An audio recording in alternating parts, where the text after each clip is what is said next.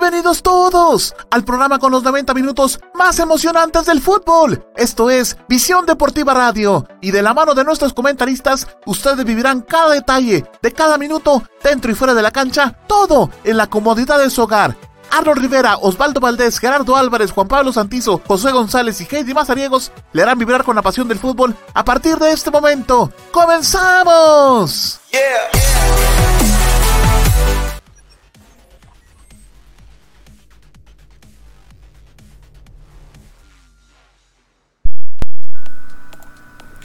Amigos, un placer saludarles. Bienvenidos y bienvenidas todos y todas a la emisión de Visión Deportiva.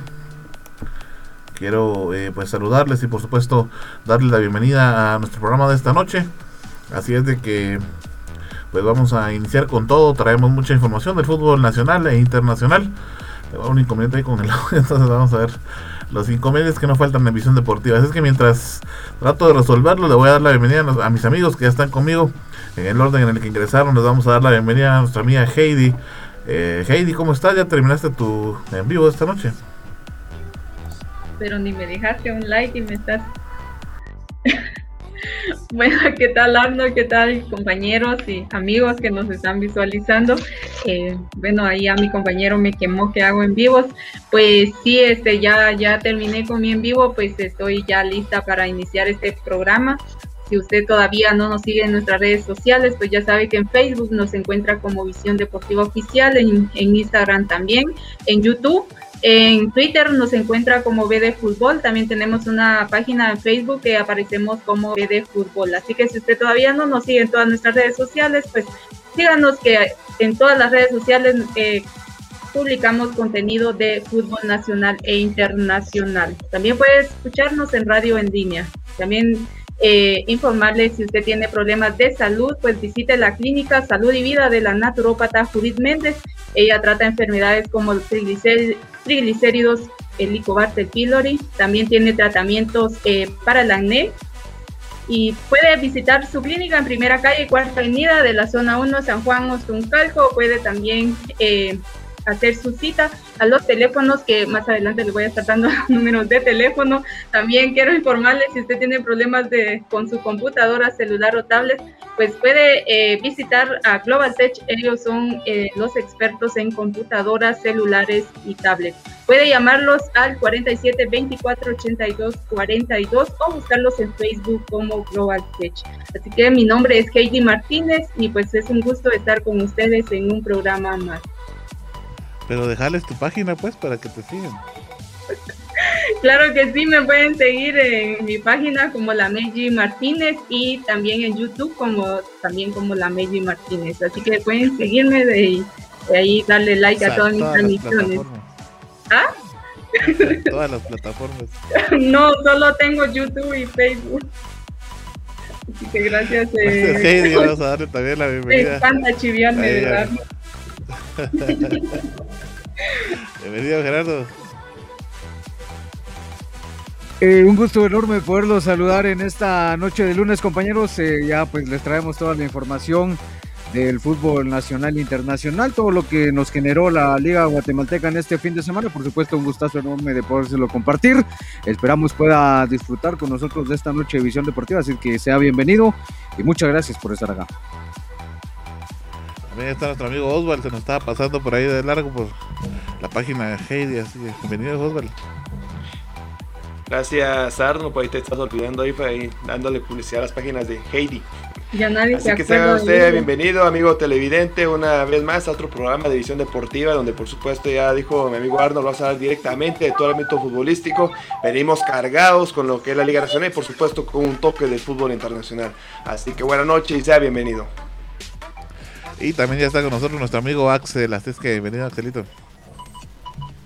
¿Qué tal, compañeros? Buenas noches. Eh, pues para mí es un gusto nuevamente poder estar con ustedes en este lunes, inicio de semana, y pues con todo lo que traemos nuevamente del fútbol, todo lo que vivimos en este entretenido fin de semana y también un toque de lo internacional que siempre nos atrae a todas las personas que nos encanta el fútbol. Entonces, buenas noches compañeros y pues es un gusto estar con ustedes.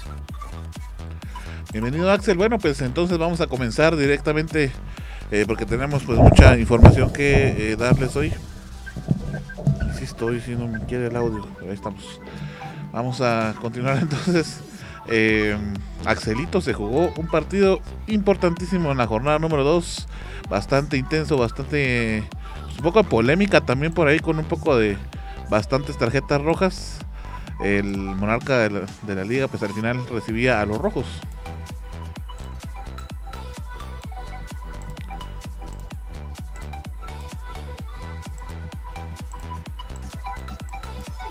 Así es, compañeros. eh, en este caso, creo que un partido muy entretenido, muy eh, dentro de lo que a la mayoría de personas nos gusta el fútbol. Santa Lucía siendo un equipo en este momento quizá el más importante en la actualidad por, por ser el campeón y municipal, pues un equipo de tradición, de, mucho tiempo, de, mucho recorrido ya creo que pues era uno de los partidos, si no el más entretenido, eh, sí uno de los de los más entretenidos, digámoslo así. El encuentro pues se disputó el día sábado a las 10 de la mañana en lo que es en el Estadio Municipal de Santa Lucía. Un encuentro que pues empezó muy, digámoslo así, con bastante propuesta por parte del cuadro luciano, pero los rojos fueron los que se terminaron por ir eh, arriba en el marcador.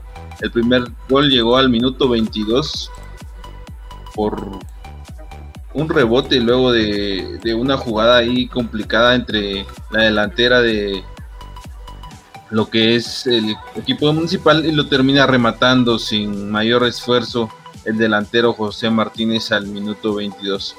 A partir de ese momento, pues Municipal creo que trató de seguir buscando la una mayor ventaja, pero no se le veía una clara idea, digámoslo así, se veía un equipo de Municipal muy perdido, muy sin ideas, muy despejado y cuando empezó a terminar la segunda mitad, creo que Municipal se empezó a, hacer hacia atrás, digámoslo, se echó para atrás y tratar de darle el cerrojo a lo que es eh, el marcador y pues así finalizó la primera parte con un cuadro de municipal que no tenía ni 35 jugados y ya se veía por ahí cómo iba a ser la tónica de su segunda mitad. Un equipo que se iba a echar completamente hacia atrás y tratar de, sacar el resultado. Entonces así fue como finalizó la, la primera mitad. Ya en la segunda, pues Santa Lucía salió con otra mentalidad. El técnico Acevedo, pues le da un, una nueva idea, digámoslo así, o un, una nueva chispa a los jugadores. Y se veía claramente, lo, lo teníamos en la transmisión en vivo y, lo comentábamos y decíamos, pues Santa Lucía salió a buscar el resultado. No quería perderse. Otra cosa que, que comentábamos también era que Santa Lucía había tenido un juego a mitad de semana, precisamente el día martes de local, ante el cuadro de, de Puerto Rico, el Metropolitán de Puerto Rico, en el que había conseguido una importante victoria de 3 a 0, había hecho un viaje a la ciudad capital, entonces por ahí estaba un poquito eh, mermado quizá físicamente, pero al final trató de ir a buscar con más eh, corazón que con ideas claras lo que es el, el empate. Y fue hasta en el minuto 69 que el número 9 en este caso Charles Williams Martínez pues terminó por darle el empate en el empate al marcador. Y pues eh, municipal aún así con este resultado pues terminó de de echarse más para atrás. Luego en dos jugadas quizá un poco polémicas o no. Yo veía que las dos eh, tarjetas que sacó en este caso el árbitro fueron muy, muy acertadas pues termina expulsando eh, a dos jugadores de Municipal y digamos los últimos cinco minutos del partido Santa Lucía estaba jugando con dos jugadores de ventaja y se fue aún así más al, al a la, al desborde, digámoslo así, pero no, no logró. Ahí veíamos la, la, primera expulsión al minuto 78, entonces Santa Lucía tenía prácticamente 12, 13 minutos para tratar de ir al, al desborde, digámoslo así, pero no lo consigue.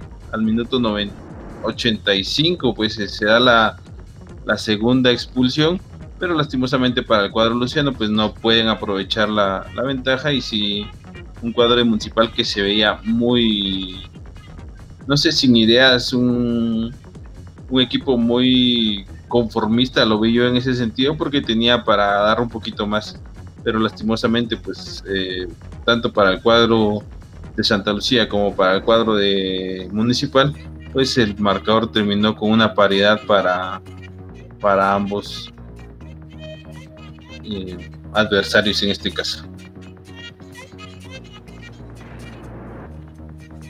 yo te iba a hacer mención de lo de Santa Lucía y el viaje que tuvo que hacer y el partido que tuvo a, media, a mitad de semana, que al final de cuentas es un partido internacional y si bien es cierto lo platicábamos, pues el equipo con el cual le tocaba eh, pues medirse en, aquella competición tal vez no era del todo fuerte o de los mejores, pero de alguna manera tiende a desgastar a los jugadores, no tiende a, desgastarte física y mentalmente.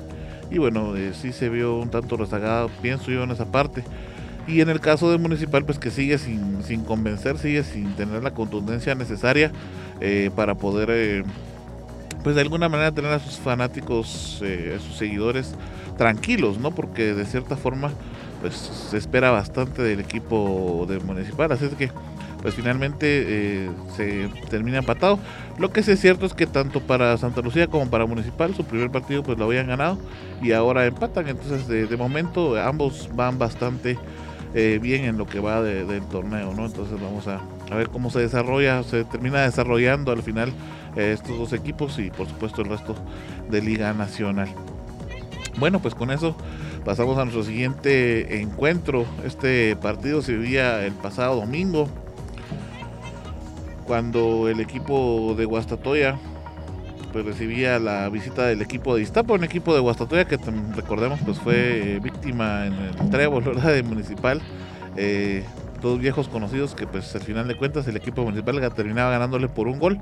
Yo les decía, les decía a ustedes pues que pues, para mí no había sido eh, gran hazaña, ¿no? Por haber sido por la mínima, pero pues al final la ganancia había sido interesante. Y bueno, pues ya con esa herida, digámosle así, y por supuesto lo vertiginoso que había sido para el equipo de Guastatoya al final de del torneo pasado, pues les tocaba de nueva cuenta ahora en su casa medirse contra un equipo de Iztapa que recordemos que venía de ganarle Antigua, es decir, traía todas las ganas de, de golear al equipo de, Guastatoya, ¿no? Y no se la iba a poner nada fácil, a pesar de que estaba en esos estadios. Por ahí veíamos la anotación que iba a llegar eh, pues en el primer tiempo, ¿no? Para el equipo de, de Guastatoya, un tiro que también pues se quedaba por ahí en la, en la línea. Y pues antes de que finalizara el primer tiempo íbamos a ver la única anotación del encuentro a través del jugador eh, Jorge Vargas del equipo de Guastatoya. Otro gol anulado para el equipo de Guastatoya por fuera de juego en este caso. Eh, pues por ahí veíamos totalmente claro y vencido al portero de Iztapa, pero eh, el árbitro pues consideraba que estaban fuera de juego y se le anulaba entonces en este caso la anotación al equipo de Guastatoya. Ya en la reposición iba a aparecer entonces Jorge Vargas y pues ya en este caso sí se iba a completar entonces eh, la anotación para el equipo de Guastatoya y eh, pues yo creo que ya por ahí el equipo de Iztapa también un poquito cansado y listo para irse al, medio tiempo, ¿no? Eh, a refrescarse y demás. Se confían, le dejan por ahí un espacio Jorge Vargas pues no, no desaprovecha, les gana la espalda y termina venciendo al portero de Iztapa, que pues ya era poco lo que realmente podía hacer ante la inminente llegada del equipo de Guastatoya. Y bueno, en el segundo tiempo, a pesar de que hubieron algunas jugadas importantes, ninguna se logró o se llegó a completar. Y con eso Guastatoya pues se iba a quedar no solo con la victoria, sino con los tres puntos, venciendo a un equipo que cuando lo intentas se vuelve imponente, ¿no? Y lo vimos en este partido, que jugó sin miedo. La Iztapa es, esa es la característica que tiene, ¿no? Que juega sin miedo y tiene herramientas para poder ponerle complicado a cualquier equipo. Lo hemos visto con eh, varios equipos de la Liga Nacional. Y como les decía, sin ir tan lejos, lo veíamos a un equipo de Antigua, eh, pues sufrirlo, ¿no? Y pues ya para esta, esta jornada número 2, pues Antigua venía con todo y no venía a ver quién se las debía, sino quién se las pagaba. Y ya más adelante nuestro amigo Oswald nos contará quién fue el que tuvo que pagar esa factura. Pero bueno, al final de cuentas Guastatoya se quedaba con los tres puntos en el David Cordonichos, eh, venciendo a un rival, como les digo, de muy buena categoría como lo es el equipo de Iztapa, Gerardo. Sí, bueno, un equipo de Guastatoya que en el David Cordón Nicho suele ser un equipo muy complicado, ¿no? Y por supuesto lo Iztapa que suele tener esa, o sea, poca constancia cuando va de visita, entonces me parece por ahí también pasa el triunfo que lo necesitaba. También el equipo de los Pecho Amarillo, luego pues de un mal inicio, como bien lo decías, perdiendo en el Estadio El Trobo contra un equipo importante también como lo es Municipal, ¿no? Pero bueno, al final los tres puntos para ellos en casa y es importante ir sumando de a poco. Eh, de una vez pasamos al otro partido, entonces este partido ya se disputaba el día domingo, el día de ayer, en punto de las 6 horas, en el estadio Doroteo Guamuch Flores directamente y bajo una copiosa lluvia pues que caía sobre la ciudad capital el equipo de comunicaciones que también venía, de, venía de jugar entre semana, entre pues, semana pues, le hacía los honores al equipo de la nueva de la nueva uno de los equipos de los equipos recién ascendidos a la Liga Mayor del Fútbol Guatemalteco. Y bueno, un partido interesante, ¿no? En los primeros minutos me parece eh, una nueva concepción que no lo jugó mal, eh, tratando de hacer buen fútbol porque sí incidió de sobremanera el hecho de la lluvia que caía sobre el estadio Doroteo a muchos flores y esto incidió por supuesto directamente en la calidad de juego que se podía hacer dentro del terreno juego. Vemos directamente entonces el primer gol que venía para el equipo de comunicaciones directamente eh, el primer gol venía por parte de Anangono luego después como vemos en las imágenes ganar entonces directamente ese duelo aéreo y es que hay que decirlo, una de las situaciones más complicadas para el equipo de la Nueva Concepción es el tema de la defensa, ¿no? Y de nueva cuenta, de alguna manera se lo ponen fácil al equipo Crema, eh, porque como lo veíamos también en la primera jornada contra el equipo de Sololá, pues Sololá tenía una defensa en realidad eh, muy complicada, no podía cerrar de manera eh, contundente, de manera eh, asertiva las llegadas del equipo de comunicaciones y pues eso determinaba que el equipo Crema terminara goleando al equipo Sololana y Chamba 94 y en este, en este partido pues situaciones similares, ¿no? Ya lo digo, la nueva concepción no lo jugaba mal quizá de medio terreno para arriba, eh, aunque por supuesto no fue el equipo que tuvo el control del balón, fue Comunicaciones totalmente, pero haciendo una comparación ¿no? entre lo que hacen sus líneas medias y las líneas eh, ofensivas directamente del equipo de la Nueva Concepción a lo que hace su línea defensiva, sí me parece hay eh, una distancia, hay eh, una notoria diferencia y por supuesto una notoria diferencia de calidad y pues así lo veíamos, ya lo decíamos en el primer gol, Anangono entonces ganaba eh, directamente la jugada, el ecuatoriano en la zona ofensiva con la cabeza, luego pues el mexicano Marco Bueno tenía también una opción clara, no supo darle la dirección a portería y bueno también apenas a eh, esto era al minuto 3 directamente.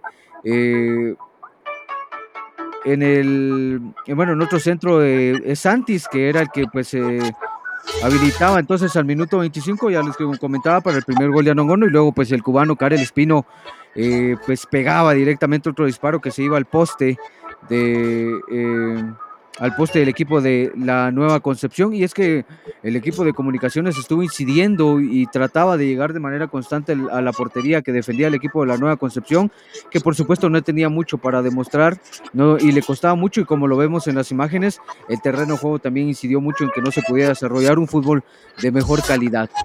Eh, por supuesto, ya luego de esto, en el complemento directamente, ya la lluvia mermó, los cremas siguieron teniendo eh, pues la se hicieron dueños del esférico y por supuesto se hicieron también eh, o empezaron a hacer esas pequeñas asociaciones o diagonales y los centros que también llovieron constantemente sobre el área del equipo de la Nueva Concepción. Luego de esto, pues un centro de Rafael Morales directamente que fue cabeceado por Marco Bueno, el delantero mexicano, y venció directamente al portero Méndez para colocar el 2 a 0, esto al minuto 58.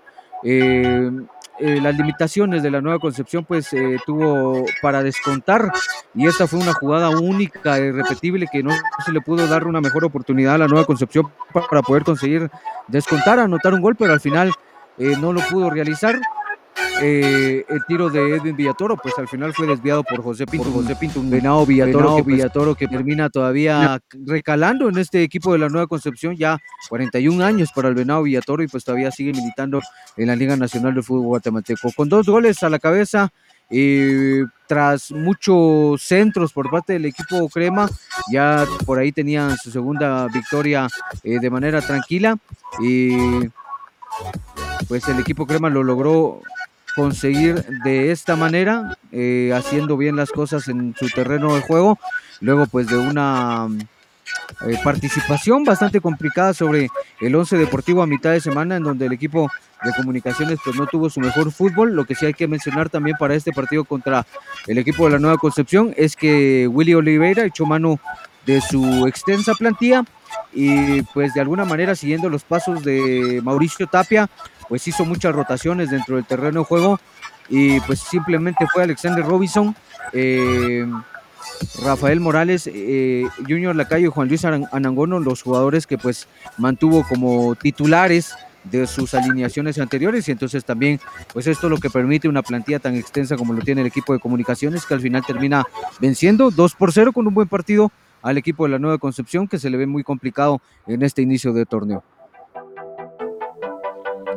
Sí, al final eh, Gerardo pues sale lo que es eh, mucho la, la polémica, ¿verdad? porque comunicaciones en la suerte, le tocó a los dos recién ascendidos, 4 eh, a 0 que le ganó Solo y ahora lo que es 2 a 0 contra Nueva Concepción.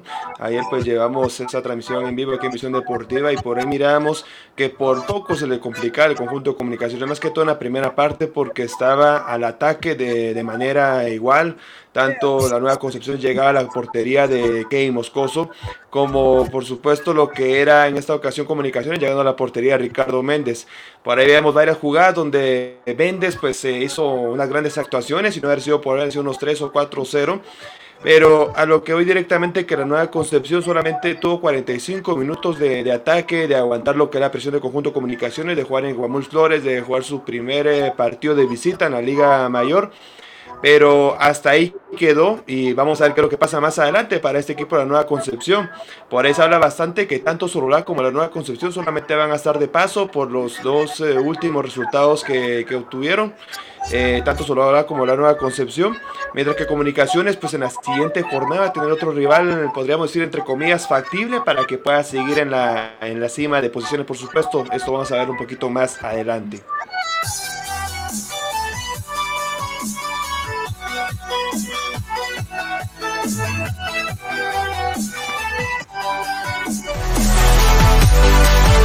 Llegó la hora de hablar del fútbol local. Esto es Visión Chiva.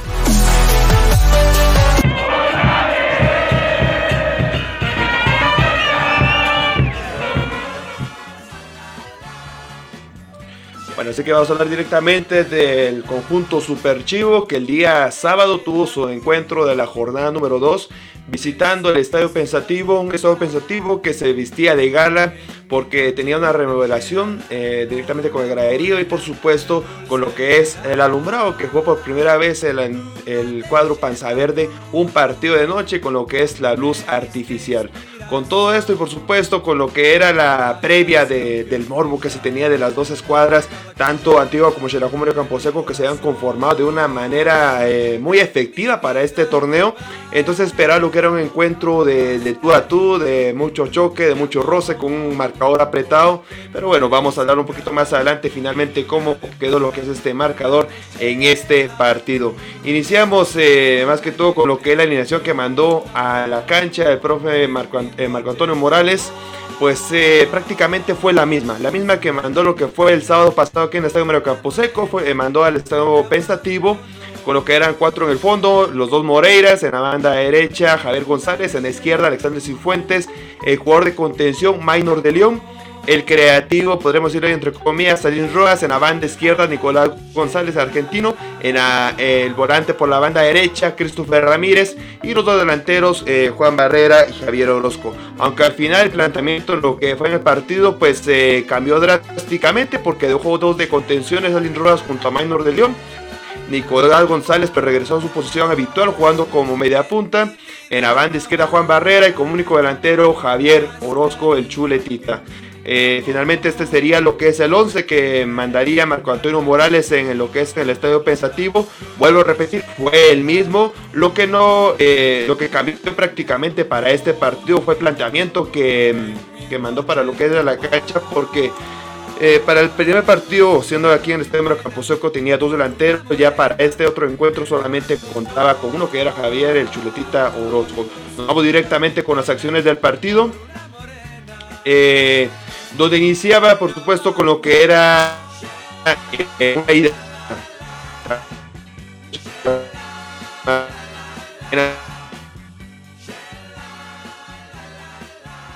Pero para ser exactos, lo que es el minuto ya 30, 30 y el cuadro de Xerajú Mario Camposeco, porque ya se veía eh, desfigurado lo que es en la parte defensiva. En los defensas, eh, tanto Orlando Moreira como Héctor Moreira, eh, pues fallaron bastante para este encuentro. Por, esta, por la banda izquierda también Alexander Cifuentes también estuvo muy intermitente, subía lo que era el ataque, pero regreso ya no tenía lo que eran las piernas para nuevamente lo eh, de esto en lo que es en su mm, actual puesto y con esto teníamos esas circunstancias, esas jugadas donde, bueno, Pedro Báez se la perdía y, nuevamente, y bueno, venía el gol, lo que era de este señor Mejía, el Cuilapa, que aprovechando lo que era nuevamente, vuelvo a repetir, la mala comunicación que estaba en la parte defensiva y los espacios que por ahí dejaban eh, los defensas en esta banda, lo que es Alexander Cifuentes, venía la primera anotación de Guatemala y con eso se venía desboronando totalmente el conjunto Lanudo para lo que es el estadio pensativo. Eh, rápidamente a los dos minutos caía la segunda anotación. Ahora sí pudo anotar lo que es Pedro Báez por un centro por la banda izquierda.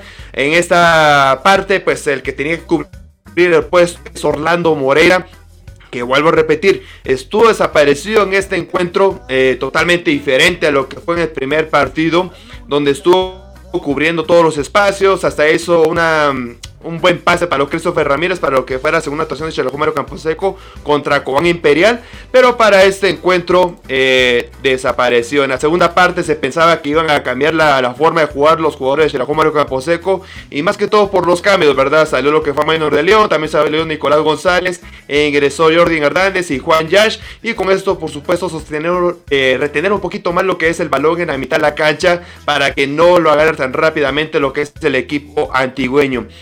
Los primeros minutos, los primeros 5 o 10 minutos, pues eh, tomó esa, esa parte de lo que es el conjunto de la nudo, de por supuesto contener lo que es el esférico, de hacer, unos cuantos toquecitos, porque otra cosa a resaltar, no pudieron hacer más de 3 toques en una sola jugada todos los jugadores de la Mario Camposeco. Eh, no sé, desvanecido, desfigurado lo que eran los eh, jugadores del conjunto de Shela porque al final se había resultado contundente ante Guatemala. Vemos nuevamente la jugada ahí, ahora de la tercera anotación donde en la parte defensiva estuvo totalmente anulada, estuvo totalmente desaparecida.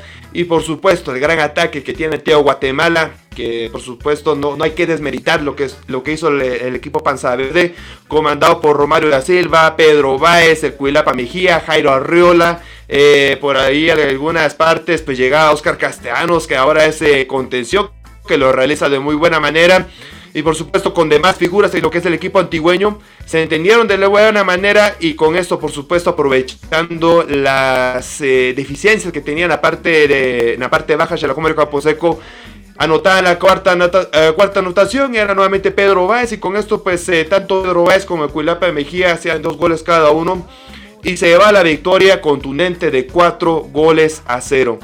Eh, pues con esto, eh, nuevamente se quedan, bueno, nos quedamos sorprendidos todos los aficionados de Mario Camposeco por el resultado tan abultado que se obtuvo en esta jornada.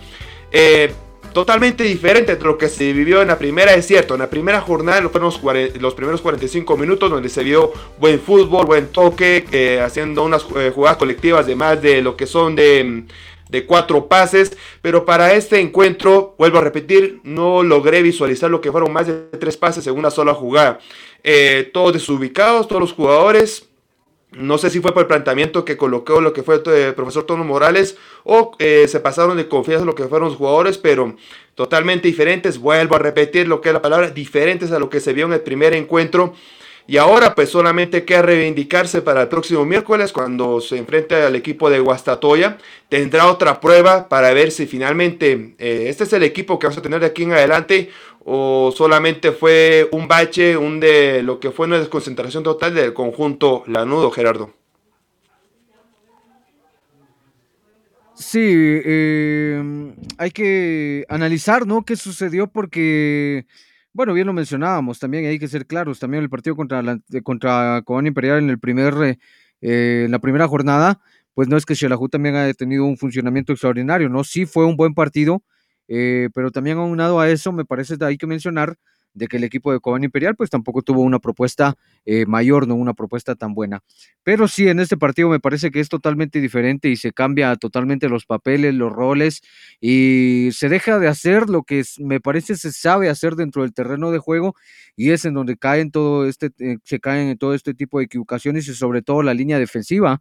Me parece que es la que hay que más eh, analizar y trabajar y por supuesto también por parte de los jugadores estar conscientes de lo que se tiene que hacer dentro del terreno de juego y no cambiar tan drásticamente de un partido para otro porque eso no es posible, no no o sea, también me parece en un partido como este, ponerse, eh, y con una derrota como esta, ponerse entredicho el trabajo de tanto tiempo, el esfuerzo de toda la pretemporada, y entonces eh, también, por supuesto, el trabajo de la Junta Directiva, que al final trata de hacer lo necesario para eh, tener un equipo competitivo. Entonces, ahí es donde, pues, uno dice qué es lo que está pasando. Me parece que es cuestión más de los jugadores dentro del terreno de juego, porque como bien te lo digo, no puedes cambiar tanto de un partido hacia otro y tenés que ir a plantarte en cada uno de, los estadios, como te sabes plantar de, local, ¿no? Por supuesto, siempre existe en nuestro fútbol esa, eh, pues que se inclina la balanza hacia el equipo local de manera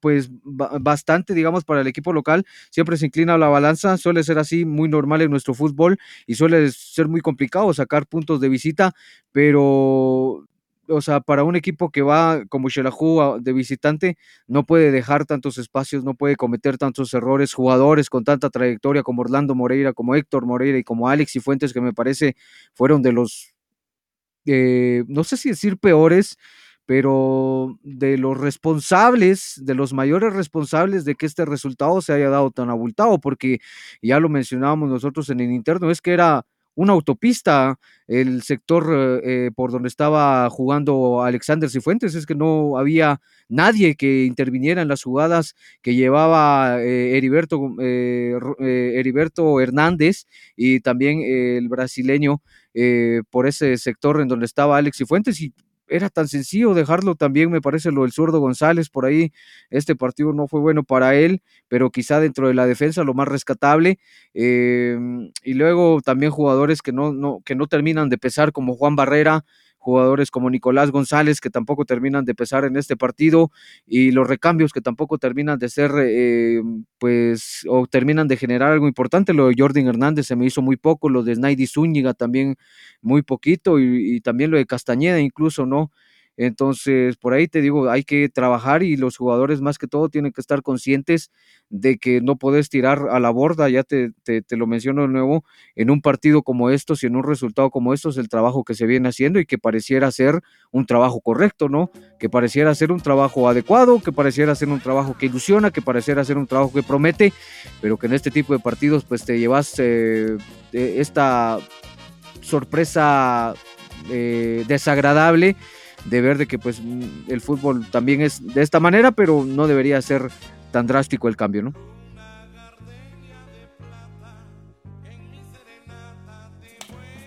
Sí, claro, eh, estamos conscientes que se puede perder lo que es en el torneo. Mm, equipos invictos, pues está muy difícil que se pueda ver aquí en el ámbito guatemalteco, casi solamente en Europa y les cuesta bastante, pero perdiendo con una lucha, ¿verdad? Una lucha constante eh, con lo que es el sacrificio, eh, lo que es, por supuesto, ahí al final el gran ámbito futbolístico que llevan lo que son los equipos, pero no de esta manera. De esta manera, como bien dice Gerardo, pues al final las deficiencias se vivieron en lo que fue en la parte defensiva y precisamente en esa parte izquierda pues totalmente libre lo que le dejó a los delanteros de Antigua Guatemala. Vamos a ver qué es lo que pasa para el próximo encuentro. Y déjenme decirle compañeros que el próximo encuentro va a ser este miércoles a las 8 de la noche y se va a enfrentar ni menos que al equipo de Guastatoya. Un equipo que, bueno, al final pues le tiene medida la vara a Mario Camposeco durante ya cuántas temporadas. Eh, a mi punto de vista pues ya es justo, ya es justo que se le ha quitado esa pues ese que podría ser esa superioridad que tiene sobre el equipo Mario Camposeco. Y el último encuentro que se vivió en lo que fue en el estadio Mario Camposeco fue el 1 a 1. Eh, aquel 1 a 1 recordado donde finalmente pues se iba a ganar 1 a 0 y de último momento pues por ahí llegó lo que fue el gol del empate. Y esto fue ya para lo que es en el mes de, de marzo de este año, ya es lo que fue el clausura 2021. Y con esto, por supuesto, tenemos lo que son las declaraciones eh, del delantero Wilber El Bebote Pérez. Y por supuesto, vamos a escucharlas aquí en Visión Deportiva. Eh, fue un partido bastante difícil para nosotros porque hubieron muchos errores que nos costaron cuatro goles. Entonces, nos tocan dos partidos en esta, semana. Entonces, tenemos que corregir los errores lo más antes posible y tratar de manera de que de estos seis puntos podamos sacar la mayor cantidad.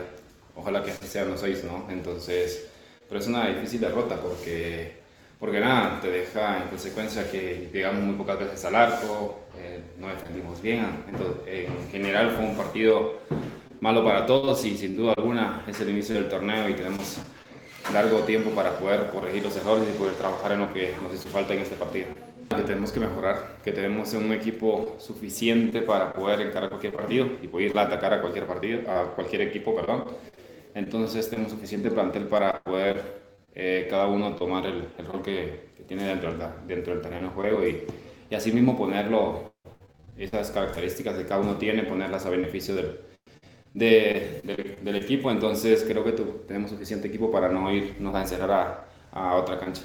No, sí, yo creo que es una de mis características siempre lucharla, siempre pelearla, siempre ir para adelante, porque amo tengo mucho cariño a esta camisola, llevo un año acá, entonces he aprendido que, que, acá la afición lo que quiere es la entrega, la lucha, la garra, la disposición en todo momento y, y eso siempre lo vamos, lo vamos, a tener. Creo que pueden haber partidos malos, sin duda alguna, pero la entrega y, y la garra siempre tiene que estar a disposición del equipo. Sin duda alguna, creo que tenemos mucho camino por qué recorrer y tenemos un equipazo para poder corregir los errores que cometimos en este partido y que no vuelvan a suceder. Tenemos ya al miércoles el partido de revancha contra Guasatoya, nuestro eterno rival, y creo que es una, es una buena oportunidad para, para darnos a, conocer y a darle a conocer también a la afición que tenemos un equipazo y que, y que podemos sacar el equipo adelante. Sin duda alguna, aquí en casa tenemos que, se tienen que dar siempre los tres puntos y afuera tenemos que irnos a hacer fuertes porque tenemos, como bien te lo dije, tenemos un equipazo y, y podemos ir a pelear a cualquier equipo en cualquier cancha. No, sin duda, creo que vinieron jugadores de muy alto, alto nivel y eso me está ayudando a, mejorar, a trabajar más todos los días para poder obtener minutos y los minutos que me den, pues tratar la manera de aprovecharlos y, nada, estar atento porque las oportunidades siempre, siempre están ahí, solo hay que tomarlas y, y hacer las nuestras.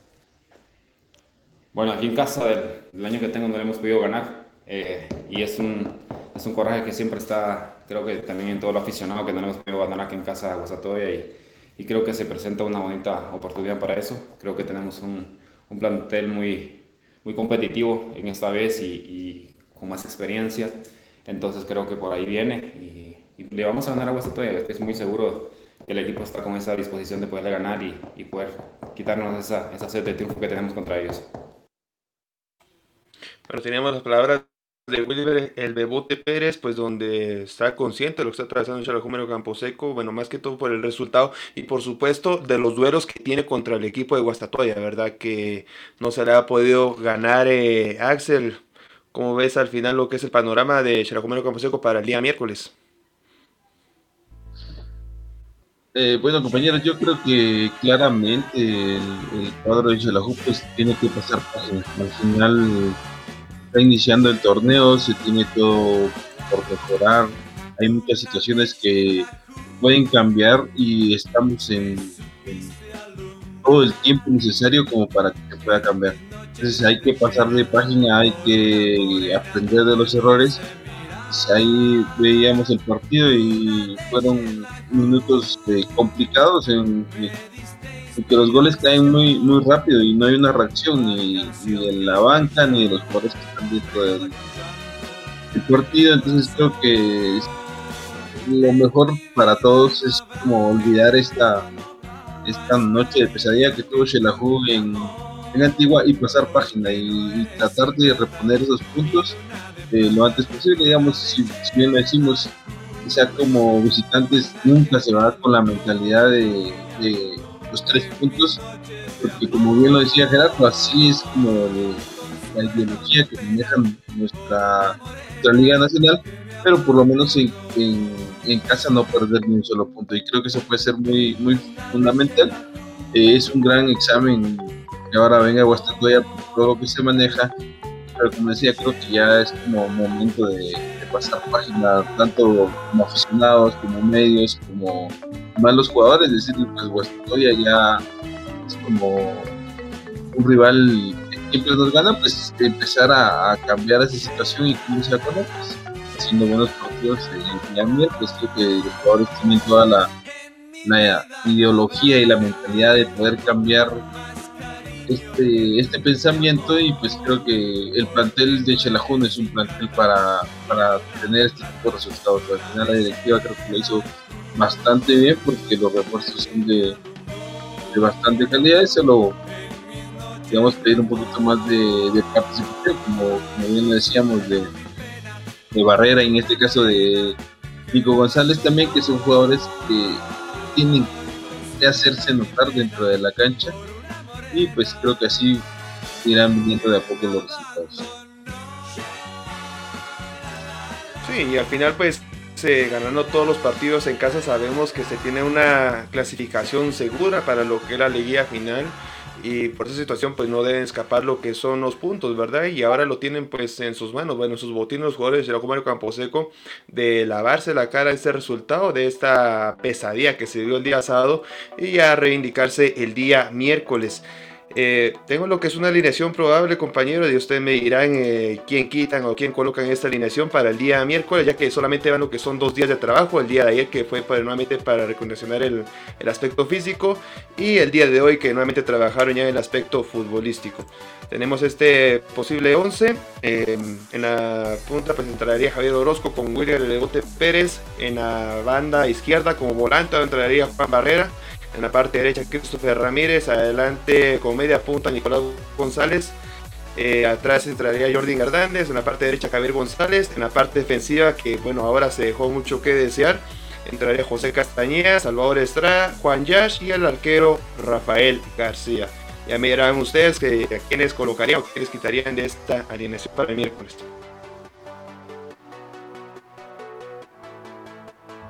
Fíjate que creo que, bueno, desde mi punto de vista, no creo que el profe Torno Morales vaya a cambiar tan radicalmente su línea defensiva. No creo que vaya a sacar a los Moreira. Eh, no creo que vaya a dejar en el banco ni a Orlando ni a, ni a Héctor Moreira. Eh, por ahí sí sería interesante ver a Salvador Estrada, que me parece va a estar recuperado para ese partido, profe. luego de pues la pequeña lesión que había sufrido, que lo alejaba pues una semana de, los terrenos de juego, quizá ya podría estar, pero sí sería interesante verlo, quizá no. Eh, quizá sí, yo te pondría a Castañeda en el sector en donde jugó el Ruso Cifuentes, por esa banda, en lugar de a Juan Yash. Eh, y sí, me parece que solo eso sería lo único, porque no creo que el profe vaya a cambiar en realidad a los Moreira, ya te digo, aunque sí sería interesante ver a un Salvador Estrada, que me parece terminó siendo el mejor defensa de la temporada pasada, con lo poco que tenía Shelahu en defensa también, ¿no? Entonces, pero no creo, no creo, ya te digo, no creo. Ya después eh, sí sería interesante ver a Jordi Hernández porque yo, y lo he venido diciendo desde la primera jornada, no me gusta lo que hace Maynor de León en esa posición.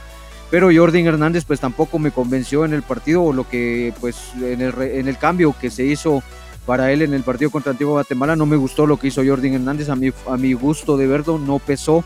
Eh, entonces habría que ver. Y sí me gustaría ver a Nicolás González más tirado en la posición en la que lo pones eh, en esta y quizás sí prescindir en este partido de, el señor eh, Aslin Rodas.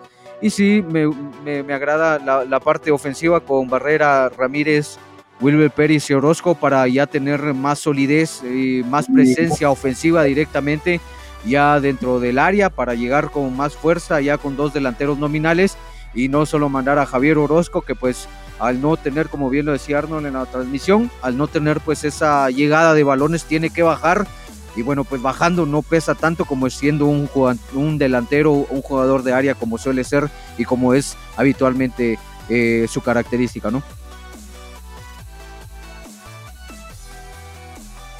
Yo creo que complementando tu, complementar, eh, tu comentario, Gerardo, no creo que ni sea sano ni que el profetón no se vaya a animar a hacerlo, digamos, eh, cambiar completamente la defensiva, pues puede ser eh, contraproducente, ajá. Pero en este sentido sí creo que se puede mejorar un poquito lo que es eh, Alex y Fuentes, en este caso creo que puede dar aún bastante y digamos por un partido terminar de, de hundirlo creo que todavía no, no, no, es momento, se está iniciando y como decía, a mi criterio creo que es momento de pasar página. Y pues eh, solo en el caso de, de Rodas yo creo que tal vez sí trataría de, mantenerlo por lo poco o, lo, o, la forma en la que está trabajando alguien que está siendo un jugador participativo, eh, ya no es como lo hablábamos anteriormente, ya no es tan pecho frío, sino se está poniendo a sudar la camisola. Entonces creo que eh, el primer partido fue un, digamos, un buen resultado esta alineación y creo que solo se deben ir como retocando ciertas cositas, a lo mucho pues cambiar un par de jugadores, pero sí Shelahu debe empezar a tener como una base eh, muy clara para todo el torneo y solo tener jugadores que sean revulsivos, que, en diferentes planteamientos puedan entrar o ser eh, revulsivos del segundo tiempo, pero sí Shelahu creo yo que debe tener una base fundamental, un 11 de, lujo, digamos, que se trabaje y que se trabaje y tener a estos jugadores que estén enchufados para en algún momento pues sean eh, un recambio de bastante importante de bastante importancia perdón para lo que el profetón no necesite en los diferentes partidos que se puedan llegar a Así es, compañeros, aquí sí está actualizado la, información de Shelahu Mario Camposeco. Y César, nos vamos directamente a repasar los resultados de esta jornada número 2. Sí, vamos de una vez. Fíjate que. Bueno, la jornada iniciaba entonces el sábado 7 de agosto. Cuando Santa Lucía Cotzmanuapa recibía Municipal y empataban a uno. El mismo sábado, solamente que era a eso a la una la tarde, Chapa empataba 0-0 contra Maracateco. Lo mismo sucedía cuando Cobán Imperial recibía a los murciélagos de Cerolá 0 por 0.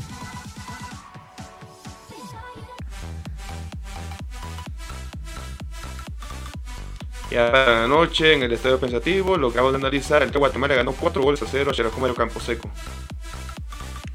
Guastatoya conseguía su primer triunfo del torneo el domingo a las 3 de la tarde cuando recibía la visita de los peces Vela de Iztapa 1 por 0. Ganaba el pecho amarillo. Y finalizada la jornada, el equipo Comunicaciones ganando de 2 goles a 0 a la Nueva Concepción. Vamos ahora con la tabla. El equipo de comunicaciones, que fue el último, eh, más bien el que cerró la jornada, pues sigue en primer puesto con 6 puntos. Es el único que tiene los 6 puntos y una diferencia de 6. Santa Lucía tiene 4 puntos y diferencia de 1. Municipal se encuentra en la tercera posición con los mismos 4 puntos y la diferencia es 1 haciendo la cuarta posición Antigua Guatemala con 3 puntos y diferencia de 3. Escalando de a poquito se encuentra el equipo de Guastatoya, ya está en la quinta posición también con 3 puntos. Igual que Iztapa en la sexta posición. Ambos con diferencia de uno. Y Xerajumeiro Camposeco descendió a la séptima. En la séptima posición se encuentra Xerajumeiro Camposeco con tres puntos y ahora ya la diferencia ya está de negativa en menos uno. Achuapa se encuentra en la octava posición con dos puntos y no tiene diferencia de goles.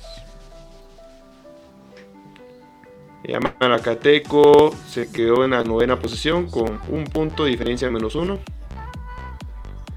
Igual la nueva Concepción en la décima posición.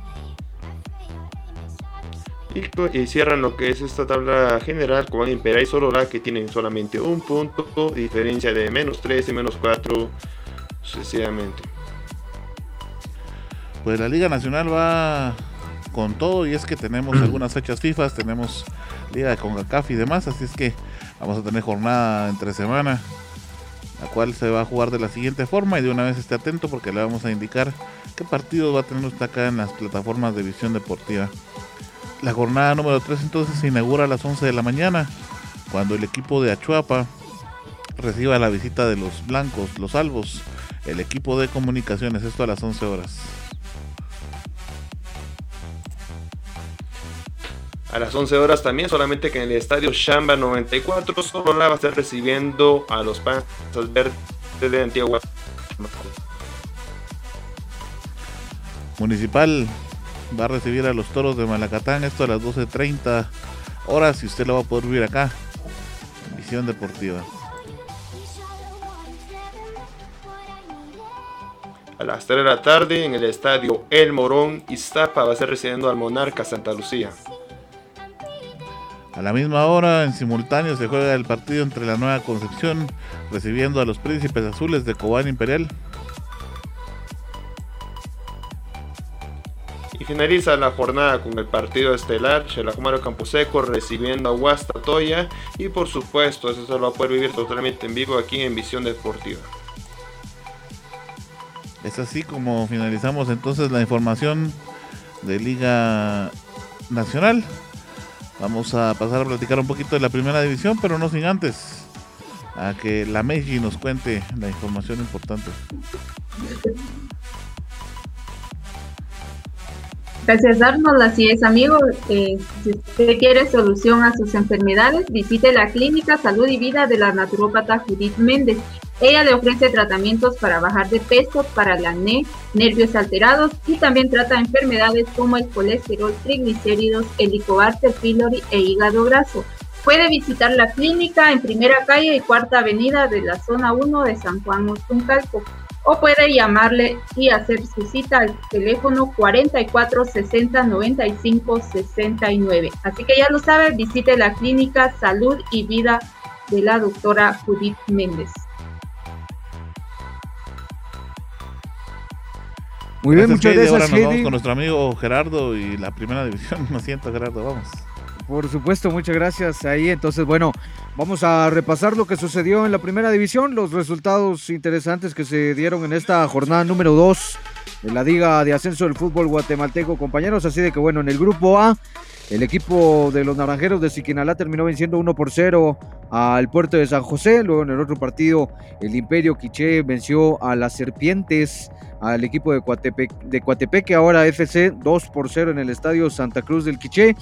El Chinabajul Huehue terminó venciendo al equipo de Mictlán 1 por 0. Luego en el partido de Estelar, bueno, uno de los estelares, porque también el, de Quiché contra Coatepeque me parece uno de los más interesantes, pero también el otro, el equipo de Marquense enfrentándose al equipo de Suchitepeques, pues vencía por goleada en el Marquesa de la Ensenada 4 por 1 al equipo de los Venados. Y en el otro partido, en el último, el equipo de la Blanca, pues empató uno por uno contra los, eh, los gallos del Deportivo San Pedro. En el grupo B, el Superdeportivo Misco empató contra los Conejos de Mictlán uno por uno. Luego el equipo de la S Zacachispas eh, simplemente también empató contra el equipo de Agua Blanca uno por uno. El eh, Zacapa Telios en, el, en su estadio terminó perdiendo también 3 eh, por 1 contra el Comunicaciones B. Luego también terminó perdiendo de local Sanarate FC contra el equipo de la Aurora. Y el último partido también perdió de local los Cisnes de Chimaltenango contra Juventud Pinulteca, que es uno pues, de los recién ascendidos a esta liga de ascenso del fútbol guatemalteco. ¿Cómo quedaron las posiciones entonces luego de disputadas dos jornadas? Directamente eh, en esta liga de ascenso del fútbol guatemalteco. Déjenme contarles que se distribuyeron de esta manera. En el grupo A, Quiche FC en el primer puesto con seis unidades, luego le sigue Marquense con cuatro, en la tercera posición el puerto de San José con tres, en la cuarta Siquinalá con tres, Chinabajul Hueve en la quinta con tres, Coatepeque en la sexta Casilla con tres, en la séptima posición el equipo de los Venados de Suchitepeques con tres puntos, en la octava San Pedro con dos, Plataneros con nueve, eh, perdón, en la novena posición con un punto y Amatiltrán con cero unidades en el fondo del grupo A.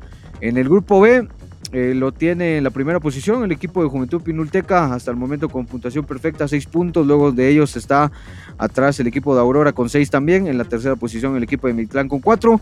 Luego está el equipo de Zacachispas en la cuarta casilla con cuatro unidades. Comunicaciones en la quinta posición con tres puntos. Chimaltenango en la sexta con tres. Agua Blanca en la séptima con uno. Misco en la octava posición con un punto. Luego está Sanarate con cero unidades y Zacapatelios también, que no ha sumado hasta el momento en esta primera división del fútbol guatemalteco. El día miércoles también vamos a tener eh, partidos eh, directamente en la primera división, partidos interesantes. Ya se va a jugar eh, simultáneo, digamos, con la Liga Mayor, los partidos también de la tercera jornada junto con pues los partidos de la primera división. Así que déjenme contarles que en el grupo A el día miércoles 11 de agosto en el estadio Israel Barrios, muy bonito estadio el Israel Barrios, a las 12 horas el equipo de Coatepeque estará, estará recibiendo al equipo de Chinabajul. Luego pues en el estadio municipal de San Pedro eh, los gallos estarán recibiendo al equipo del Imperio Quiché. Luego pues en el estadio Florencio Barrios de La Blanca San Marcos pues estarán recibiendo a sus vecinos el equipo de Marquense y luego, pues el puerto de San José también estará recibiendo en el estadio Vicente Arevalo a los Venados de Suchitepeques. Esto va a ser a las 15:30 horas, perdón. El partido de La Blanca contra Marquense va a ser a las 15 horas. Eh, Mictlán estará recibiendo en el estadio Guillermo Slowing al equipo de el Deportivo Siquinalá. Esto va a ser a las 19 horas. Ya en el grupo B, eh, Comunicaciones B estará recibiendo el Cementos Progreso a Misco, eso va a ser a las 9 horas el 11 de agosto. El, equipo de eh, Agua Blanca en el Estadio Roquelino Escobar recibirá al equipo de Zacapatelios a las 15 horas. Eh, Juventud Pinuteca en el Estadio San Miguel recibirá al equipo de la S Zacachispas a las 15 horas también. los Conejos de Mictlán en el Estadio La Asunción recibirán a los Aurinegros del equipo de la Aurora eh, esto va a ser a las 15 horas. Y eh, por último, el partido de cierre, los Cisnes de Chimaltenango recibirán a eh, Sanarate FC esto en el Estadio Municipal de Chimaltenango a las 15 horas el día 11 de agosto del 2021 para cerrar así entonces la tercera jornada de la Liga de Ascenso del Fútbol Guatemalteco. Por supuesto, el día viernes vamos a tenerle aquí toda la información, los resultados, pero también esté atento porque lo vamos a estar actualizando directamente entonces en cuanto se estén dando. Así que esta es la información, compañeros, de la primera división, que también juega este entre semanas su tercera jornada.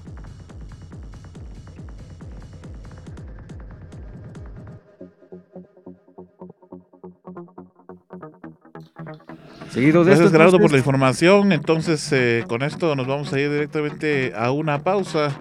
Quédate con nosotros porque regresamos con el fútbol internacional y toda la información que tenemos respecto de esto. Así es que quédese con nosotros, ya volvemos. Esto es Visión Deportiva, el mejor lugar para enterarte del fútbol nacional e internacional.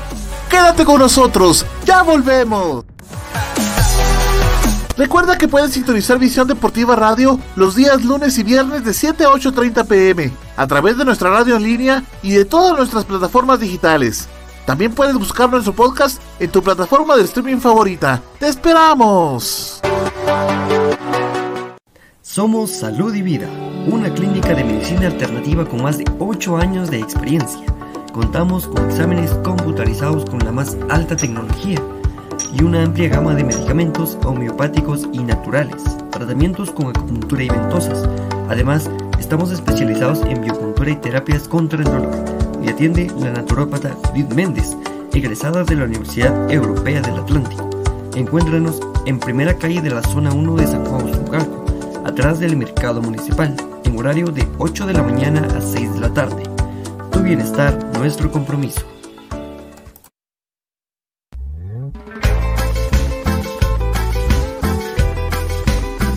Aficionado super chivo. Para enterarte del acontecer del equipo de tus amores, el Shelahu Mario Camposeco. No te puedes perder Visión Chiva. El rinconcito de los superchivos. El segmento de Visión Deportiva Radio dedicado al cinco veces campeón nacional. A los apasionados de la Luna de Plata. A todos los lanudos de corazón. Escucha Visión Chiva. Los días lunes y viernes de 7 a 8 de la noche en Visión Deportiva Radio. A través de tu plataforma digital favorita. Visión Deportiva, donde vives mejor todo tu fútbol y en, un, solo, lugar.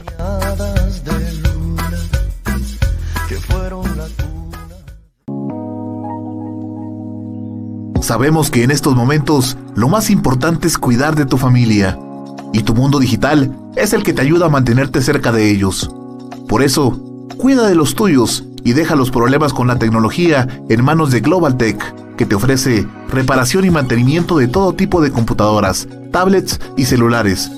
Venta de repuestos y accesorios, películas, programas y sistemas operativos, música, audiolibros, libros digitales y cursos en línea venta de cuentas de Netflix, Amazon Prime, Spotify Premium y también contamos con asesoría técnica y diplomados para que sigas en formación y la realización de spots publicitarios en audio y video y todo lo relacionado a diseño gráfico y publicidad.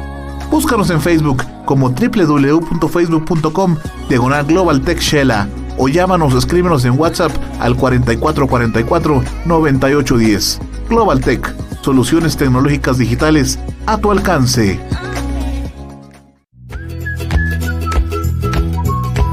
Semanas tienes una cita con el fútbol. Visión Deportiva Radio es un programa de fútbol diferente, con noticias, análisis, estadísticas, entrevistas, comentarios, historia y un poco de buen humor. Los ingredientes perfectos para enterarte del fútbol que tanto te apasiona.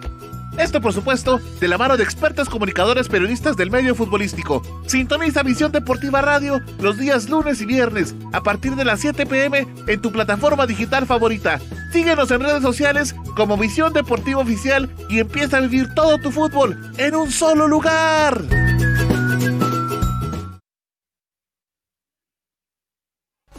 Gracias por continuar en nuestra sintonía. Esto es Visión Deportiva, el hogar del fútbol nacional e internacional. Llegó la hora de hablar del fútbol internacional.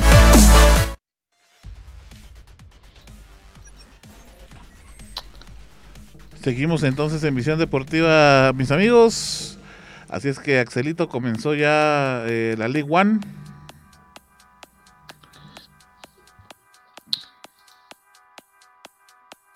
Así es, compañeros, pues eh, déjenme contarles que la, liga, una de las ligas importantes que le da el primer inicio, que abre la temporada, en este caso 2021-2022, es la Liga One, la que de tanto se habla este fin de semana, por lo que se rumora al final la llegada de Leonel Messi y la plusvalía que pueda llegar a tener esta, esta Liga 1 repleta de estrellas más precisos en, el Paris Saint Germain, pero aún no hay nada confirmado. Entonces, eh, de momento, pues se, daba a andar, digámoslo así, se, empezaba a trabajar y pues la, liga prácticamente pues eh, inició el día viernes partidos eh, muy importantes en los que, por ejemplo, el Mónaco empata ante el Nantes uno por uno el día miércoles. Luego ya el sábado, otro gran animador de esta liga, otro eh, equipo importante que es el León, pues termina también empatando de local ante el equipo del State, uno por uno. El cuadro del Paris Saint Germain, repleto de estrellas del que tanto se habla, pues al final empieza lastimosamente perdiendo 1 por 0 ante el Troyes y, al minuto 9 ya luego el, delantero pues en este caso Hakimi primero la nueva contratación proveniente del Inter pues se pone la paridad del marcador y al final el argentino Mauro Icardi termina por poner el 2 por 1 al minuto 19, marcador con, que, con el que al final terminó concluyendo lo que es este partido entre el Paris Saint Germain y el Troyes. otro partido importante también ya en, en domingo. El Rennes se empata uno por uno ante Lens. El SAT en Jet uno por uno al Lloret. El Niza y el Remis 0 por 0. El Racing de Estamburgo 0 a 2 cae ante el Angers. El Burdox 0 por 2 eh, pierde su partido local. Y el otro partido, digamos, lo interesante o el que tiene al campeón, en este caso, el que, que es el Lille y el Mets, pues el Lille termina siendo un, una remontada eh, de acá trascendentales, pues al minuto 80 va perdiendo 1 por 3 en este caso y termina remontando al minuto 82 y al minuto 97 termina eh, lo que es un punto. El Montpellier y el Marsella, pues 2 eh, por 3 y así fue que finalizó la, la jornada 1 de la Liga One en posiciones. Pues tenemos en el primer lugar al Clermont con 3 puntos, el Angers también, el Marsella, el París, el Lille.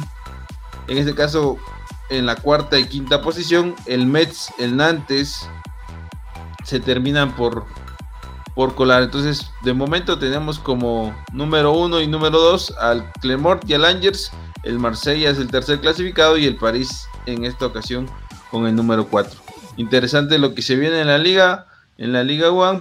Por ahí se, se, rumor, se, se rumoraba muy fuertemente la, llegada de Messi y pues ya estaban aficionados del cuadro parisino esperándolo en el aeropuerto, en el Parque de los Príncipes, pero al final termina por no, no concluir en nada. Se rumorea también que el único que, que viaja a París es el padre de, de, Lionel Messi, en este caso Jorge Messi, para terminar de finiquitar los últimos puntos, pero al final no, no termina de, ser nada claro, pero la Liga One pues ya, ya da su inicio con sus primeros, eh, digámoslo así, con sus primeras participaciones por parte de los equipos.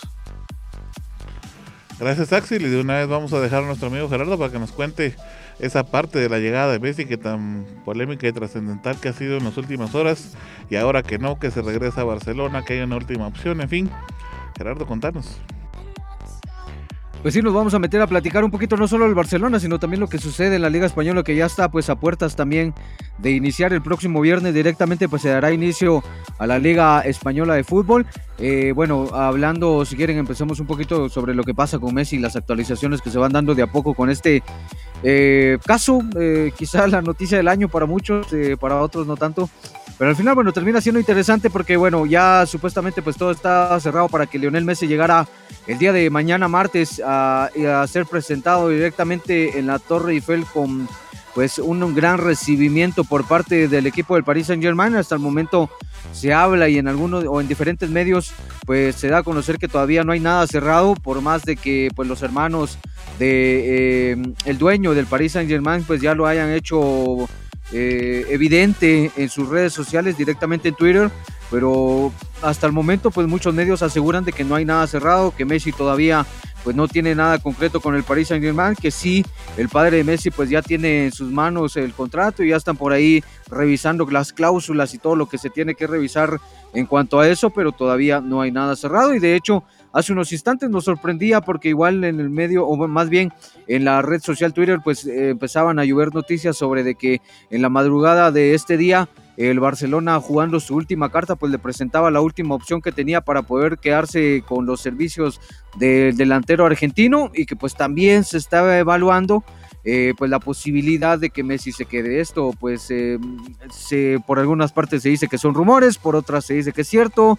Eh, al final, pues esta novela tan dramática todavía no termina de pasar, no termina de suceder yo desde mi punto de vista hasta aquí ya lo veo contraproducente porque bueno, ya también la situación es, me parece irreversible de alguna forma, ya Messi también pues habrá pensado en qué es lo mejor para su futuro y también por supuesto el daño, como les mencionaba, también no solo que se hace eh, por parte de la afición, a, también a, algunos jugadores, ¿no? Como Griezmann, como Coutinho, como un Titi, como Dembélé, que al final termina pues siguiéndose a la yugular, como les decía el programa pasado hacia ellos, entonces me parece también ya sería contraproducente que se quedara Messi por el bien bienestar del equipo, ¿no? Y si en dado caso el club, el Barcelona, quiere poner en realidad el nombre del club por encima de cualquier jugador, me parece que hay que cambiar la página por parte de los medios y de alguna aficionado del Barcelona, me parece que hay que terminar con ese lloriqueo y darle, darle seguimiento, ¿no? El, el, torneo está a, días de empezar y me parece, como bien lo decía Saxon en el programa pasado, el Barcelona tiene el equipo para poder afrontarlo. Entonces,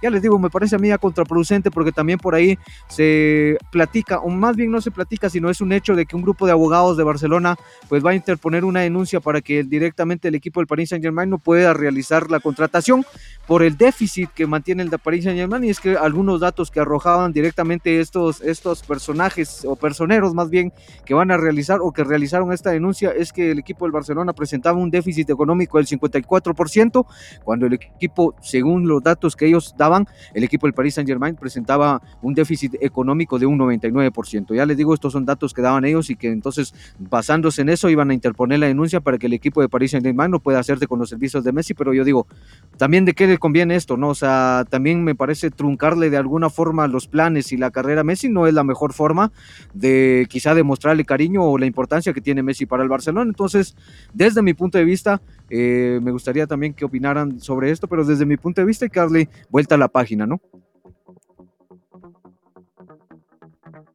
Creo que con un poco de, cabeza fría, digamos, los aficionados del Barcelona, pues tendrían que analizarlo de, de esa manera. Eh, si todavía con, la ausencia de Messi entre la plantilla están viendo las, las limitaciones que se tiene para inscribir a jugadores como Depay, el mismo Eric García, que no terminan de estar completamente inscritos dentro de lo que es la plantilla del Barcelona.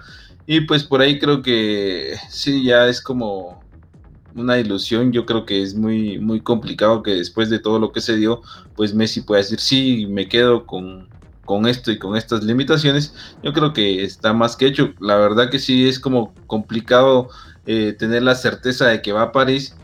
Por lo mismo que decías, Gerardo, creo que la, el dinero que, manejan en París es exorbitante, los, los, sueldos de los jugadores, y pues se dice que Messi tendría, llegaría a ser el mejor pagado, todavía por encima de, Neymar, con más o menos 40 millones de euros. millones de euros por temporada.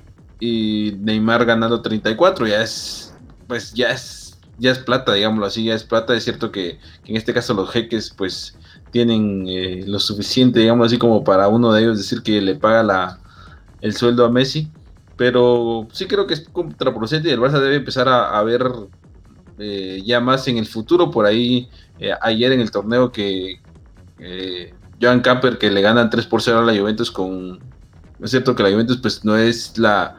En este caso no venía con, con todo, sino, pero por lo menos traía a Cristiano, digámoslo así, y, le gana de una forma contundente 3-0. Y lo que sí, lo que hablabas de la afición, pues creo que le empiezan como eh, ya a tirar la chibolita a todos los jugadores y en lugar de, trabajar como, como conjunto, digámoslo así, se le empieza a desmotivar a, un Coutinho que termina por no querer participar en la foto. Y, yo les decía, un Coutinho recuperado, un Coutinho eh, realmente en buen estado de forma, pues puede ser muy muy aceptable para, para, el Barça, que en este caso va a necesitar de todos los jugadores. Ninguno de, ellos es, es, Messi, por, por muy bueno que sea. Depay pues llega a reforzar claramente lo que es al cuadro culé de una forma, si podemos decirlo así, eh, de un liderazgo que hace rato le hacía falta a un equipo del Barcelona, pero al final no es Messi. Entonces por ahí creo que deben de aprovechar todo lo que tienen porque ya se sabe que estos jugadores pues no se van a ir y al, fin, al contrario van a estar cobrando eh, su, platita eh, de una forma rutinaria, digámoslo así. Entonces, pues se debe empezar a darle un poquito más de apoyo por, por toda la afición, digámoslo. Sí, como bien lo decís Gerardo, debe darse ya la vuelta a la página y definitivamente creo que el Barcelona tiene ya otras cosas en qué pensar, ¿no? Incluso pues, se resaltaba la lesión del Kun que pues, definitivamente vas a contar de eso y muchas otras cosas. Ya se viene el inicio de la liga y todo lo demás. Entonces creo que ya es justo darle la vuelta a la página y empezar a trabajar en el proyecto actual, ¿no?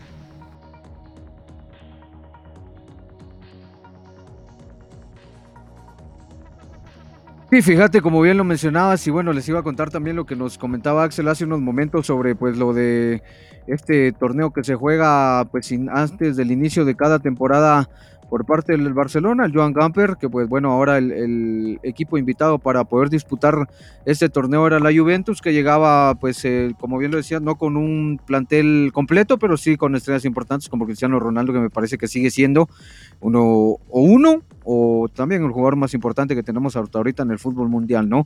Al final termina siendo contundente lo del Barça ganando 3 por 0 y bueno, pero más allá de eso y más allá de que eh, se pudo ver aparte de la afición ya en el Camp Nou, y pues con un Barcelona que me parece tuvo un buen funcionamiento, eh, más allá de que se tiene mucha preocupación por parte de cierto sector de la afición por la línea defensiva que está mostrando el Barça, que al final eh, el técnico Ronald Koeman decide jugar con un 3-5-2 que no termina convenciendo porque se mira un Barcelona muy endeble en defensiva, pero al final termina siendo un buen partido, como les digo. Pero sí, más allá de eso, lo que se resalta de este partido es lo que mencionaba Axel de, de, de la las increpaciones por parte de la afición hacia ciertos jugadores como Coutinho, como Titi, que como bien lo decías, no, no decidieron por no quedarse en la celebración, por no recibir los premios y por también pues eh, jugar de su parte, digámoslo de ese modo, ¿no? Lo cual, como ya lo mencionamos, es contraproducente. Y bueno, también lo que mencionaba Arnold, bueno, la lesión del Kun, y como bien lo mencionábamos nosotros en el interno, es que el Barcelona parece que le vio sobremojado, ¿no? el delantero argentino, pues al final subió una grave muscular que lo dejará sin jugar durante 10 semanas directamente y es que no arrancó para nada bien su estadía en el Barcelona, el Kun Agüero, eh, luego pues también de la salida, ¿no? Y gran decepción que pasa el Kun Agüero luego de que pues su gran amigo Messi no se quedara en la en el Barcelona, pues una grave lesión muscular, lo, lo, alejará, perdón, una buena parte de la temporada y por supuesto también de las eliminatorias sudamericanas. Eh, la lesión indirectamente es una lesión tendinosa en el gemelo interno de la pierna derecha. Y bueno, ya le digo, esto lo va a alejar 10, eh, por lo menos 10 semanas del fútbol. Y mal por el Kun, porque también se esperaba que quizá en algún momento fuera el Kun Agüero uno de los que llegara a tomar la batuta de liderazgo, ¿no? Dentro del equipo del Barcelona, pero bueno, ya veremos en qué termina todo esto. En otras noticias y dejando ya de lado esta eh, como ya les digo, esta, este drama que se vive en Barcelona, eh, pues bueno, pasemos a hablar un poquito sobre lo que pasa en el equipo del Real Madrid, uno de los equipos, por supuesto, importantes en el fútbol mundial. Y es que, bueno, Eden Hazard eh, no jugó ante el Milán uno de los partidos que tuvo el equipo merengue, pero su plan de puesta a punto sigue por buen camino, ¿no? El sábado pasado ya se le volvió ver al, al jugador ejercitarse y bueno, ya terminando entonces así su última fase de recuperación, ya solo queda pues algo más para que pueda empezar a rodar dentro del terreno de juego y tener todas las garantías para poder competir. ¿no? Esta mm, cuestión eh, de Hazard pues llega simplemente ya seis días del eh, pues el arranque de la temporada que el, Madrid lo va a tener contra el, contra el Alavés. Eh, un este jugador directamente pues volvió el sábado 27 de julio de sus vacaciones, hizo un test en la cámara de y pues también eh, algunos de sus compañeros que quedaban por hacerlo, como es el caso de Bale o los brasileños también que vienen de la Copa América, como Casemiro, Militao y Vinicius. Los tres jugadores, también estos tres jugadores que ya se incorporaron el pasado martes a los entrenamientos tras sus vacaciones y han disputado minutos y bueno, me parece que estarán entonces en Mendizozorra en el estreno de la liga contra el Alavés. Lo que sí es cierto es que también Ancelotti intenta llegar a la cita para esta primera jornada eh, pues con todos sus eh, o con su plantilla completa.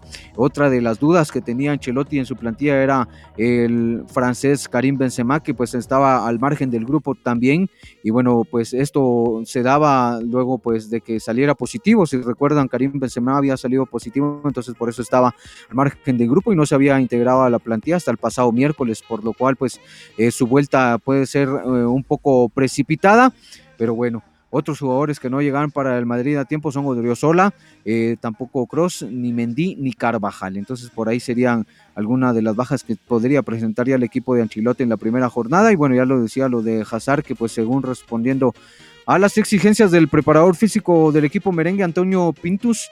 El jugador pues podría estar eh, ya en esta primera jornada, luego de aquella lesión que sufriera en los octavos de final de la Eurocopa ante Portugal. Y por lo cual pues ya no pudo jugar ante eh, Italia. Entonces, bueno, ya veremos, esto son, es lo que pasa con el Madrid, me parece que lo iremos yendo o lo actualizaremos ya para revisar un poquito también cómo podría ser el parado principal del equipo de María en la jornada 1 el día viernes. Y bueno, ahora por su lado el equipo del Atlético de Madrid, el otro grande de, de España, el actual campeón, pues bueno, también algunas complicaciones para el equipo del Cholo. Uno de los aspectos más preocupantes de esta pretemporada para el equipo del Cholo Simeone es eh, pues los problemas que ha tenido para contar con sus jugadores del primer equipo, ¿no? Eh, ha sido sobre todo la fragilidad defensiva que ha mostrado el equipo, ¿no? Entonces, eh, la dificultad que ha encontrado también eh, Jan Oblak en, las cinco, en los cinco partidos previos, en los cinco partidos de preparación que ha tenido, en donde pues no ha podido dejar su portería a cero y pues esto es muy preocupante para ellos, ¿no? El, hecho de calar tantos goles, siendo, como bien lo sabemos todos, el equipo del Cholo, un equipo que siempre se caracteriza por ser un equipo eh, muy firme mm, eh, y muy compacto defensivamente. Eh, otra de las situaciones interesantes para el equipo del Cholo Simeone es que Oblak pues no resulta habitual, eh, como ya les decía, verle encajar eh, tantos goles en compromisos consecutivos. Eh, esta racha negativa condiciona obviamente los problemas ante referidos del Cholo para perfeccionar el equipo y hasta las convocatorias con ¿no? hombres del primer equipo por las vacaciones de los internacionales y ya que el Atlético pues tratará de poner fin eh, este o trataba de poner fin este domingo en Balaídos en, o más bien tratará de poner fin este domingo en Balaídos en el estreno del campeonato y bueno, de ser así, pues el campeón tendrá mucho ganado para sumar los tres primeros puntos del torneo, de poder sumar a todos sus jugadores. Como ya, lo sabemos, hay incorporaciones interesantes para este torneo, para el equipo del Cholo Simeone. Así que bueno, es eh, un pequeño resumen y actualización de los tres equipos importantes o más importantes de la Liga Española. Ya veremos, estamos a puertas entonces del inicio de la misma y me parece el día viernes vamos a estar revisando entonces cómo se, jugará la primera nada de la Liga Española y por supuesto también en qué acaba todo esto de Messi, ¿no? Que pareciera ser... Eh, tiene final, pareciera ser se queda en medio, pareciera ser hay otras propuestas, vertientes, eh, paralelismos y qué sé yo, tantas situaciones que se pueden dar, ¿no? Pero entonces, bueno, esta es la actualización, compañeros. Gracias, Gerardo. Eh, antes de continuar con el fútbol internacional y lo que sucede en las ligas, vamos con nuestra amiga Heidi, la última de la noche. Heidita, por favor. Gracias Arnold, así es. Eh, quiero comentarle a todos los amigos que nos visualizan, pues que Global Tech le ofrece cuentas de Netflix, Disney Plus, Spotify y por la compra de un perfil de Netflix le regalan una cuenta premium de Spotify. Así que también le ofrece eh, reparación de computadoras, celulares y tablets. Así que vaya ya, corra y pregunte por todas las ofertas que Global Tech le ofrece. El número al que usted debe llamar es el 47 24 82 42 o también nos puede buscar en Facebook como Global Tech. Así que Arnold, te dejo para que continúes. Gracias Heidi. Eh, pues bueno, vamos a continuar con la información del fútbol internacional. Eh, ya pues Gerardo nos repasaba uno de los partidos de la liga italiana que ha tenido más, eh, que ha sido llamativo los últimos días contra el Milan, que por cierto, eh, pues Gareth Bale termina fallando un penalti ¿no? en ese en ese encuentro, de las cosas más eh, llamativas. Eh, por ahí, eh, pues en la Serie A no han habido muchos movimientos. De hecho, en general, las transferencias pues, han sido pocas, tomando en consideración, por supuesto, todo esto de la pandemia y demás y de la situación financiera de los equipos. Creo que por ahí pasa. esa situación. La transferencia quizá más llamativa que está en proceso todavía es la de Lukaku, que pues del Inter pasaría al Chelsea. De hecho el Chelsea pues, ya está preparando una eh, una oferta de 30 millones de euros más o menos, ¿verdad, Albert?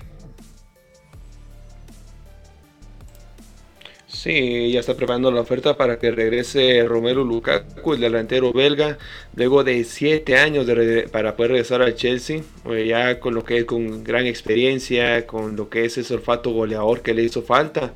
Luego porque de Chelsea pasó al Everton, luego del Everton pues eh, tuvo rápido, bueno y fugaz paso y se fue a lo que es el Inter de Milán y ahora pues ya sabemos, ¿verdad? Está rompiendo la red totalmente lo que es con el Inter de Milán y por esa circunstancia lo quieren en el Chelsea de vuelta. Ya que estamos de, de lleno metido con la liga inglesa, déjenme contarles que bueno de los grandes clubes de lo que es esta Premier League vivieron lo que fueron amistosos. Eh, uno de ellos fue lo que es el amistoso entre el Everton y el Manchester United, donde United le ganó pues eh, con gran superioridad el caso, cuatro goles a cero. Y por supuesto uno de los, goles anotó el matador Edison Cavani, preparándose para lo que es el inicio de la Premier League, que va a ser este próximo fin de semana, de la misma manera, así como empieza la Liga Española. Otro de los duelos eh, que se dio fue el Chelsea contra el Tottenham, pues aquí dividieron puntos con este 2 a 2. Y el último de los duelos a repasar eh, sería lo que es el Liverpool contra los Asuna, que el cual lo ganó Liverpool 3 goles a 1. Solo para recordarles que la, lo que la Premier League inicia el próximo 14 de agosto. Ya lo que es este próximo fin de semana, luego de tanto espera, pues no se sintió al final lo que hacía falta en las ligas internacionales. Luego de los, torneos que ya sabemos que se hicieron presentes. Y por supuesto, el 14 de agosto va a iniciar. Eh, uno de los partidos interesantes que se vivieron el día sábado fue la Supercopa de Inglaterra, o bueno, más conocida como Community Shield, donde Leicester City le ganó 1 a 0 al Manchester City.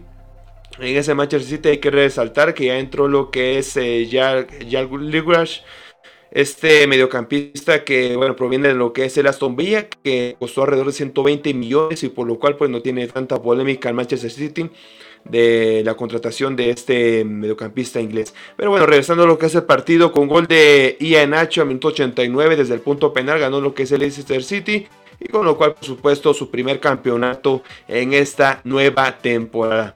Ya que seguimos con los equipos ingleses, solamente que cambiamos un poquito de lo que es el torneo, porque el próximo miércoles se va a vivir la gran final de la Supercopa de Europa. Este encuentro por supuesto no se define entre los campeones de la Champions League y también el campeón de la Europa League. Recordemos que el campeón de la Champions League actualmente es el Chelsea, que le ganó 1 a 0 al Manchester City. Bueno, ya dos finales en este, en este segmento que tenemos del Manchester City que pierde 1 eh, a 0 a ambas. Bueno, volviendo nuevamente a este partido le ganó 1-0 al City y lo que es el Villarreal le ganó lo que es en penales 11 eh, a 10 a lo que es el Manchester United.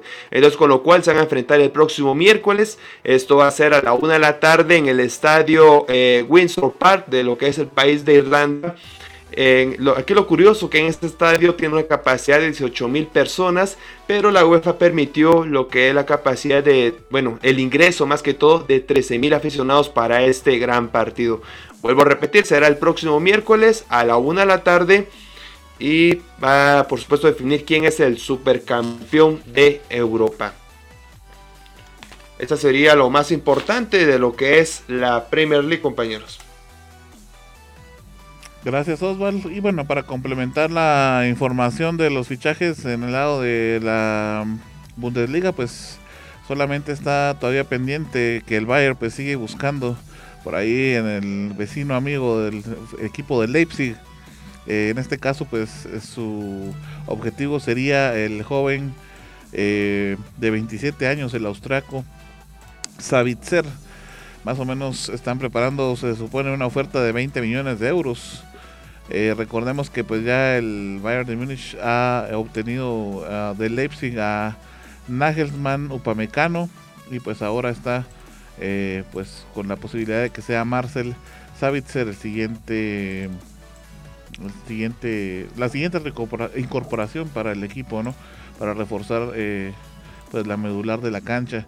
Y quizá el que ha hecho bastantes movimientos pues ha sido el Aston de el Aston Villa que déjenme contarles que eh, pues ya tiene a Leon Bailey, a Amy Buendía y a Ashley Young en, en Villa Park.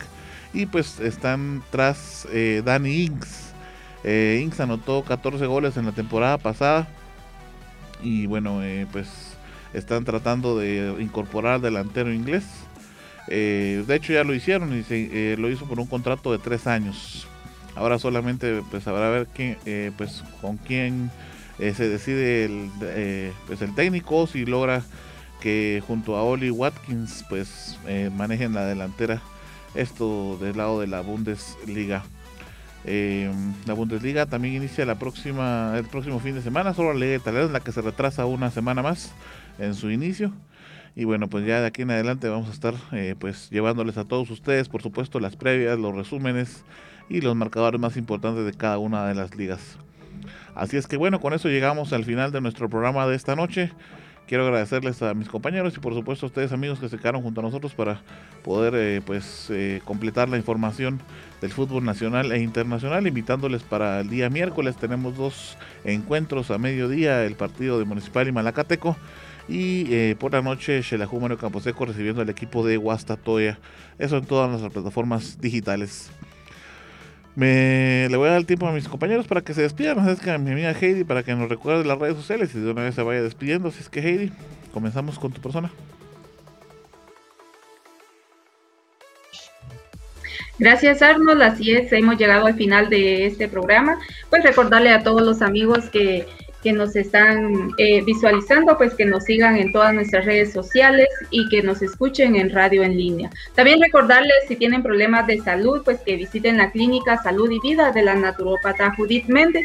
Pueden hacer su cita al 44 60 95 69 y también eh, si tienen problemas con su computadora, celular o tablet, pues que visiten Global Tech. Ellos son expertos en computadoras y también pueden llamarles al teléfono 47 24 82 42 o buscarlos en Facebook como Global Tech. Así que gracias a todos los que se quedaron con nosotros hasta el final del programa. Mi nombre es Heidi Martínez y nos vemos en una próxima. Gracias, Gedita. Axel. Ah, bueno, ya está por ahí nuestro amigo Oswald. De una vez aprovechemos, Oswald. Gracias. Eh, solamente agradecer a usted, amigo televidente, por la fina sintonía el día de hoy. Recuerde ya los partidos que tenemos para el día miércoles a las 12 y media, por supuesto, a las 8 de la noche. Y desde invitado para el próximo viernes también a las 7 de la noche para analizar la jornada número 3, cómo se vivió en nuestro fútbol guatemalteco. Para mí fue un gusto estar en compañía con todos ustedes, compañeros, aquí en cabina. Y a usted que tenga una buena noche. Hasta la próxima. Ahora sí, Axelito. Bueno, pues eh, gracias compañeros por la oportunidad que me dan de estar nuevamente con ustedes. Para mí siempre es un gusto poder platicar de, esto que tanto nos gusta a nosotros, que tanto nos, nos apasiona, que es fútbol. Entonces, pues eh, a todas las personas que se quedaron con nosotros, pues muchas gracias. Seguimos en, contacto siempre. Ya saben que pues ya estamos arrancando con todo. Se vienen las ligas internacionales a partir de, de este fin de semana. Entonces, eh, esté al pendiente de todas nuestras redes sociales que ahí siempre tendrá la información de primera mano. Mi nombre es Axel Sabaj y fue un gusto estar con ustedes. Feliz noche, compañeros. Gracias, Axelito. Nos vamos, Gerardo. Muchas gracias de igual manera. Nos escuchamos el día miércoles y el día viernes, por supuesto. Que pasen una feliz noche, un muy buen, una muy buena semana. Muchas gracias a todos. Feliz noche. Gracias amigos, entonces nos seguimos escuchando miércoles y viernes, por supuesto, acá en Visión Deportiva. Sígase cuidando mucho, por favor para que podamos seguir todos disfrutando del fútbol. Un abrazo para ustedes, gracias. Hasta la próxima. Gracias por haber estado con nosotros en una edición más de Visión Deportiva Radio. Recuerda seguir informado a través de nuestras redes sociales buscándonos en Facebook, Instagram y Tumblr como Visión Deportiva Oficial y en Twitter como de Fútbol. ¡Hasta la próxima! Visión Deportiva es producido por Global Production de Global Group Guatemala. Todos los derechos reservados.